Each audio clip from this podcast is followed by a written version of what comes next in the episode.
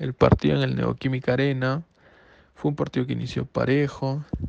Sin embargo, Deportivo Cali los primeros 20 minutos tuvo un poco de juego brusco.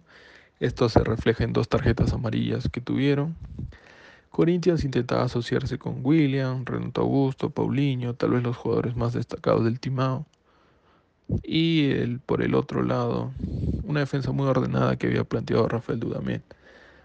La tónica del partido fue ataque de Corinthians, pero fueron muy bien respondidos por, el, por la defensa caleño.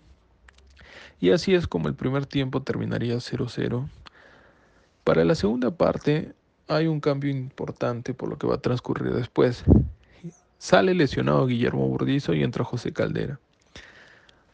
Corinthians seguía intentando llegar al balón, al arco, teniendo el balón, y fue así como al minuto 68 remata de fuera del, área Renato Augusto. Guillermo de Amores contiene, pero da un rebote largo. Y este rebote es atrapado por José Caldera, que en su intento desesperado de, de botar el balón al córner, termina introduciéndolo en su arco. Con un autogol, Corinthians se ponía 1-0. El resto del partido fue igual, Corinthians buscaba proponer, pero un equipo de Cali muy sólido que le complicó la tarea.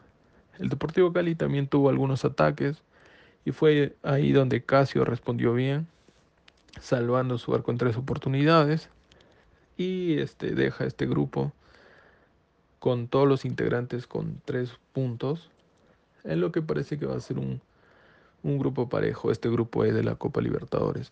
Por su parte, la actuación del árbitro, recordemos que fue cuarteta paraguaya, en donde el árbitro principal fue Ever Aquino, tuvo un partido aceptable en el que a veces pudo manejar mejor algunas tarjetas, algunas faltas, pero en general un buen partido de la cuarteta paraguaya.